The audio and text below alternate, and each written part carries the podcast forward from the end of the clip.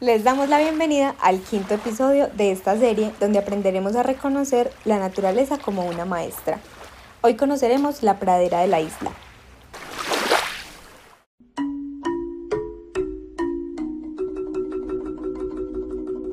En este espacio estaremos Laura Ciro, diseñadora industrial, y Viviana Tálvaro, creadora de este bello y sabroso emprendimiento social, conversando sobre lo que podemos aprender de la isla de los abrazadores, un lugar donde nacen los personajes tan amados que sabemos por su nombre que existen para abrazar. Toyo, el abrazador amarillo, es el protagonista del libro El abrazador. Dejamos lo mejor para el final. Hemos aprendido que lo que marca la personalidad de cada ser es el espacio geográfico. Entonces, ¿cómo marca la pradera de las flores la personalidad del abrazador Toyo? Sí, es como una mezcla de todo. En la pradera tienes un horizonte amplio porque, bueno, yo me inspiré en los llanos orientales. Las praderas, las montañas están lejos, no son tan grandes. Tienes aún un horizonte por ver, hay muchos ríos y hay un elemento súper importante que es el viento. El viento en la pradera ayuda, puede ayudar o puede perjudicar, porque eh, el viento en muchas culturas, en muchos desastres naturales, hace que el ser humano se doblegue, hace que el espíritu eh, tenga que rendirse a un poder mucho más grande que él. Los vendavales, los torbellinos, el viento, la fuerza del viento es cierto, es como una cosa más grande, gigante que uno mismo entonces hace que la persona de las praderas sea paciente, sea observador, a veces sea sumiso y también eh, guerrero, porque le toca reconstruirse cuando el viento destruye o le toca ser paciente, observar por dónde viene, en qué época se aparece, qué pasa, entonces cuando él destroza, entonces protegerse. Eh, las seres de pradera son nómadas por naturaleza, los seres de desierto tienen que buscar lugares donde el agua fluye o generalmente la pradera sea desértica, sea en páramo, sea en valle ampliado eh, o en los llanos, constituye una personalidad así, sumisa pero guerrera, humilde pero fuerte. El ser de pradera es muy particular y por eso nuestro personaje protagonista justo al final de la historia se da cuenta que su lugar es la pladera las flores, que es lo que ama, que el viento le dice los sonidos de su nombre.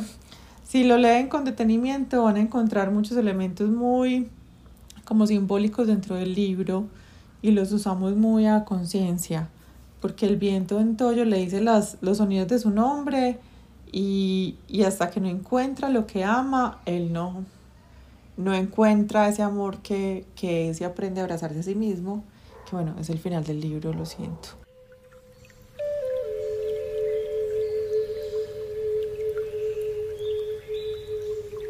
Bueno, Vivi, ¿qué significa toyo? La palabra toyo significa pescado. es el pescado del río, es el más común, es raro. Pero bueno, lo elegimos para la pradera porque en la pradera también normalmente hay muchos ríos. Y eh, el toyo se relaciona con varias especies de, peces en Colombia. La más famosa es un tiburón muy pequeñito que, está en los ríos y los ríos atraviesa la, atraviesa la pradera. Y por ejemplo en el Nilo, en Egipto, el río es el que le da vida a todo ese terreno desértico. Además es un valle súper fértil. Eh, el río súper importante dentro de ese lugar porque es el agua que nutre y da, da vida a esos espacios.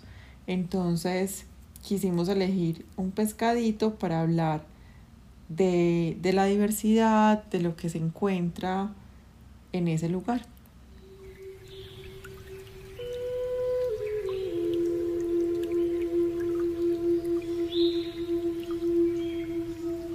Toyo es el primer personaje que conocemos en el libro, como lo estábamos mencionando ahorita. Porque entonces Toyo ama la pradera si este lugar apenas lo conocemos cuando llegamos al final de la historia? Porque la pradera de las flores es la diversidad. Mira que Toyo es el primer personaje que aparece y él nace de la fuerza de una crisis. Él acaba de aparecer ahí, pues él no tiene ojos y puede ver. No tiene orejas y puede escuchar, solo tiene un corazón y él no sabe quién es, qué está haciendo ahí, qué pasó, pues porque, porque dónde está, quién es. Y empieza a caminar, pues porque uno qué más va a hacer cuando está perdido y no sabe para dónde ir, pues caminar. Caminar. Entonces empieza a caminar y conoce el mar y con el primer personaje que conoce lo ve igual y el otro no tiene ojos y puede ver y es parecido y tiene brazos largos y se ve y este sabe lo que ama y me está preguntando yo cómo me llamo y yo no sé ni siquiera cómo me llamo ni qué amo ni entonces encontrando los otros descubre que necesita y que quiere saber lo que ama. Y sigue caminando y se encuentra las montañas y el bosque y sabe que hay lugares y que los otros pertenecen a ese lugar y él no sabe. Pues él no sabe de dónde viene o para dónde va o qué, le gusta, entonces caminando aprende lo que le gusta y lo que no, no le gusta, porque uno es lo que es y también lo que deja de hacer. Entonces en esas flores, en esa variedad, él se encuentra súper feliz, se encuentra un lugar cómodo y aprende a hacer recetas para curar las tristezas, caminando y dentro de lo que sabe y lo que no dentro de lo que ama y lo que no ama, dentro de lo que siente y no siente. Él, si ustedes se fijan en el libro, él dice, empieza, empieza pensando y termina sintiendo, porque su corazón le va dando eh, la certeza, la sabiduría y como la fuerza para reconocer lo que le gusta y lo que no. Por ejemplo, cuando está en las montañas, le encantan los arcoíris y ellos comen nubes, pues que los abrazadores se alimentan de nubes. Sí. Entonces las nubes. Sí. ¿Qué sabe? Como algodoncito de azúcar. y le encantan las nubes y súper lindo los arcoíris y decide seguir su camino. Pues entonces, el decir que no se quiere quedar es una muy buena opción para Toyo para descubrir su nombre y lo que ama. Entonces, dentro de lo que sí y lo que no, dentro del montón de opciones, la pradera de las flores es un muy buen escenario para inspirar y aprender eso.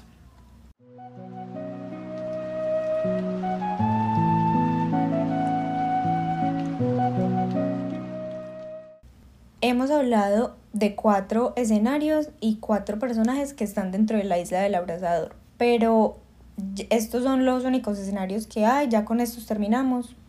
No, la isla es un universo, pues en el libro del superabrazador que habla de la tristeza, eh, es el superabrazador, el abrazador que ha perdido la sonrisa, habla de un abrazador que se perdió por dentro. Y al perderse por dentro se le perdió la sonrisa. Ahí aparece el primer, por primera vez el abrazador mago, que es un personaje que nace en el cosmos. Entonces el cosmos es otro escenario que es lo espiritual, es ir más allá, es ver eh, algo más grande que uno mismo, que es ese cielo, ese ancestro, los abuelos, eh, Dios, como sea que ustedes quieran pues como llamarlos, pero es como eso de uno que va más allá del cuerpo y la mente y los pensamientos y que a veces es muy complejo decirlo. El abrazador mago es ese personaje que nace en el cosmos, que tiene la sabiduría infinita, que viene, que está en uno y que está más allá de uno, y que nadie lo puede ver, pero todos saben que existe. Mm, está el lago, que es el reflejo de uno mismo, es el centro de la isla, además es el centro de poder de la isla. Está el acantilado de la noche, que me encanta, que es como el lugar más profundo para perderse, la noche más oscura, la desesperanza, el, como, el no poder con uno mismo, el abismo. Eh, sobre ese hay un libro muy lindo que aún no hemos editado, pero que habla sobre eso, sobre, sobre la desesperanza y el vacío absoluto. Está El Camino, hay un abrazador muy lindo que se llama Alba, que viene del camino y, y enseña lo que es distinto. Eh, no, la isla es todo un universo donde que vamos construyendo, que hay muchas cosas escritas, pero pues eh, estamos construyéndonos también. Eh, eh, aprendiendo pues como como hacer nosotros, acabamos también de nacer. Está la cueva donde nace el monstruo de los miedos, que es un monstruo súper divino, súper tierno, que también tiene miedo y que aprende a ser valiente. Eh, la isla es un universo completo donde esos personajes caminan, se encuentran, se pierden, se sienten tristes, tienen miedo, se les crece mucho el corazón y al crecerles tanto el corazón nos ayuda a hablar del apego, del amor excesivo que también puede ser tóxico. Hay todo un universo. Bueno, pero estaremos hablando en otros episodios pues más ampliamente de todo esto que nos estás mencionando porque yo quedé muy intrigada. sí, pues por ejemplo el abrazador mago se refleja en un producto que tenemos que se llama 40 eh, días para reconectarte contigo mismo. Es un libro más para adultos que esperamos algún día hacer la versión eh, de niños que nos ayude, o al menos a, a, permear esa narrativa, que nos ayude a ver, a definir lo espiritual, porque a veces uno pelea con la religión y como que se olvida de, de eso espiritual. Y sí, no vamos a la hora, la hora de crecer mucho, como hemos ido solitos, sin mucho capital, como con de a poquito, pues no hemos tenido como la fuerza pues todavía económica para poder sacar todo lo que tenemos ahí esperando a que sea que podamos editarlo y publicarlo y que llegue a muchas personas a través de las compras y de las donaciones, porque en todos nuestros productos, si tú compras uno, puedes donar otro a personas en hospitales, ancianatos, colegios rurales, Igual los donamos con talleres, los espacios, que no hemos hablado de las emocionatecas, que son espacios para aprender inteligencia emocional. No, tenemos un montón de cosas escondidas esperando a dar a luz. Bueno, mejor dicho, este podcast va a tener otros 200 episodios más porque tenemos para contar muchas historias. Muchas gracias Vivi, hemos aprendido un montón de cosas nuevas, ha sido muy útil todo lo que nos compartiste, gracias por este espacio. Gracias a ti, me encanta conversar contigo, esperamos que pronto podamos sacar los otros libros para poder conversar, queremos expandir todo ese conocimiento que tenemos y que podemos dar pues a través de la naturaleza como maestra. A toda la comunidad Hugger les recordamos que pueden encontrarnos en Instagram, Facebook, Twitter y YouTube como Hugger Island o la Isla de los Abrazadores. Y en nuestra página web www.huggerisland.org tenemos la tienda online donde pueden comprar el libro del abrazador y elegir de qué tamaño, color o estampado les gustaría recibir su muñeco abrazador. Chao. Chao.